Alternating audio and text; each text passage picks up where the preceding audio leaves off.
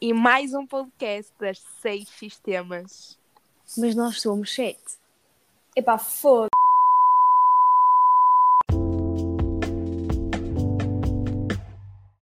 Olá, bem-vindos ao podcast Seis Sistemas. Eu sou a Vera e hoje vamos falar sobre a publicidade e a imprensa.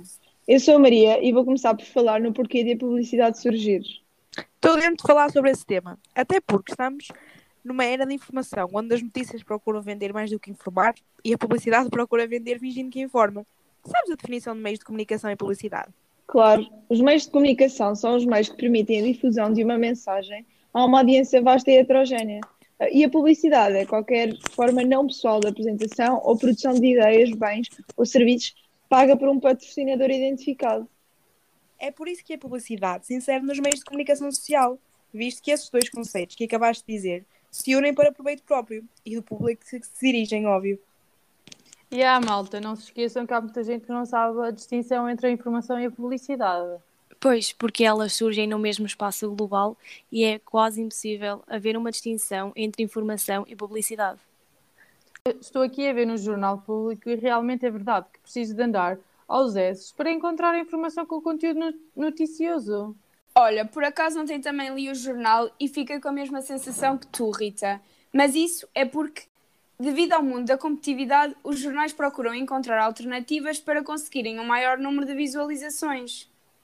Sim, ok, mas também tens de terem atenção que só através da publicidade é que o jornal consegue sobreviver.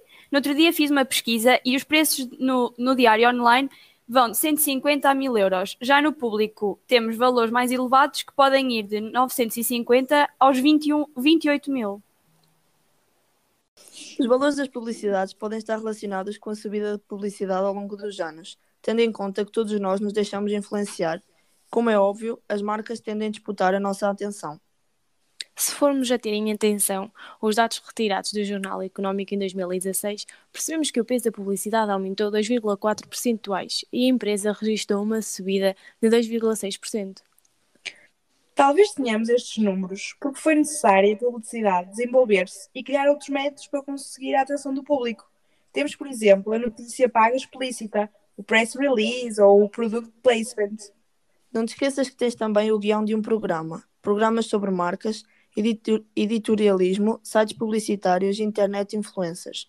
Opa, por exemplo, nos programas sobre marcas temos Futuro Hoje, de Lourenço Medeiros, e no caso da internet influencers, temos Inês Rochinha, Mafalda Sampaio e Bárbara Corby. Encontrar a publicidade nos dias de hoje é bem fácil, está em todo lado. No entanto, é preciso. O jornal, para conseguir distribuir a sua informação e a publicidade, dispõe de um sistema de grelhas, sabiam? Isso é uma ferramenta essencial para estruturar a página e ordenar textos, ilustrações, fotografias, diagramas, prosseguir os critérios de, de objetividade e geometria. Verdade, pá. Além disso, torna as páginas mais apelativas e com grande impacto visual. As grelhas são constituídas por colunas, módulos, linhas horizontais e verticais, que depois são combinadas com variadíssimas notícias, publicidades, textos ou títulos. Já vimos que as publicações atingem valores bastante altos, mas como é que os mídias mantêm a sua sustentabilidade? Temos de ter em conta que as mudanças ideológicas e a maneira como a interpretação dos mídias e da publicidade mudou com o tempo. As pessoas também têm outra percepção e a forma como o grupo dos mídias se organizava também mudou. Existem três subsetores: a imprensa, a rádio e a TV. As mudanças são significativas, principalmente agora com a imigração para o digital. A sua sobrevivência está bastante apoiada na economia do país. Vejamos em 2009, com a grande crise que atravessamos. As, as receitas dos mídias desceram 7%. A publicidade foi a mais afetada. Há também grupos financeiros que auxiliam diferentes setores. Estou a lembrar-me da Média Capital, da empresa, da RTP e da Renascença, por exemplo. Eu sei que a Média Capital, que assume um papel importante na TVI, a Rádio Cidade, Rádio Comercial, M80 e a IOL negócios e a empresa é da maior dimensão SIC. Na imprensa, o Expresso TV Mais 2,35% da agência noticiosa Lusa. A RTP tem um peso em todas as vertentes, como na RTP1 e na RTP2 em Portugal e nas ilhas. A Antena tem a Antena 1 e 2 e 3 e, por fim, a Renascença, que possui a RFM. Atualmente tem mais desafios em adaptar-se às mudanças constantes e esse é o principal. No caso da publicidade, há imensa diversidade nos formatos possíveis, sempre com o objetivo de promover um serviço ou um artigo. De forma geral, damos mais importância a um like, uma partilha ou até um comentário. É a nova realidade. Principalmente agora, em tempo de pandemia, foi necessário as marcas perceberem a importância da versatilidade e da adaptação. Exato, começou a surgir novas profissões como os blogs, uh, os opinion makers, os youtubers, os influenciadores digitais que se baseiam em, baseiam em influenciar os seus seguidores a comprar uma determinada marca através de uma publicidade. Além disso, surgiu o Gallery Ads, Facebook Ads, Discovery Ads, bumper stickers no YouTube.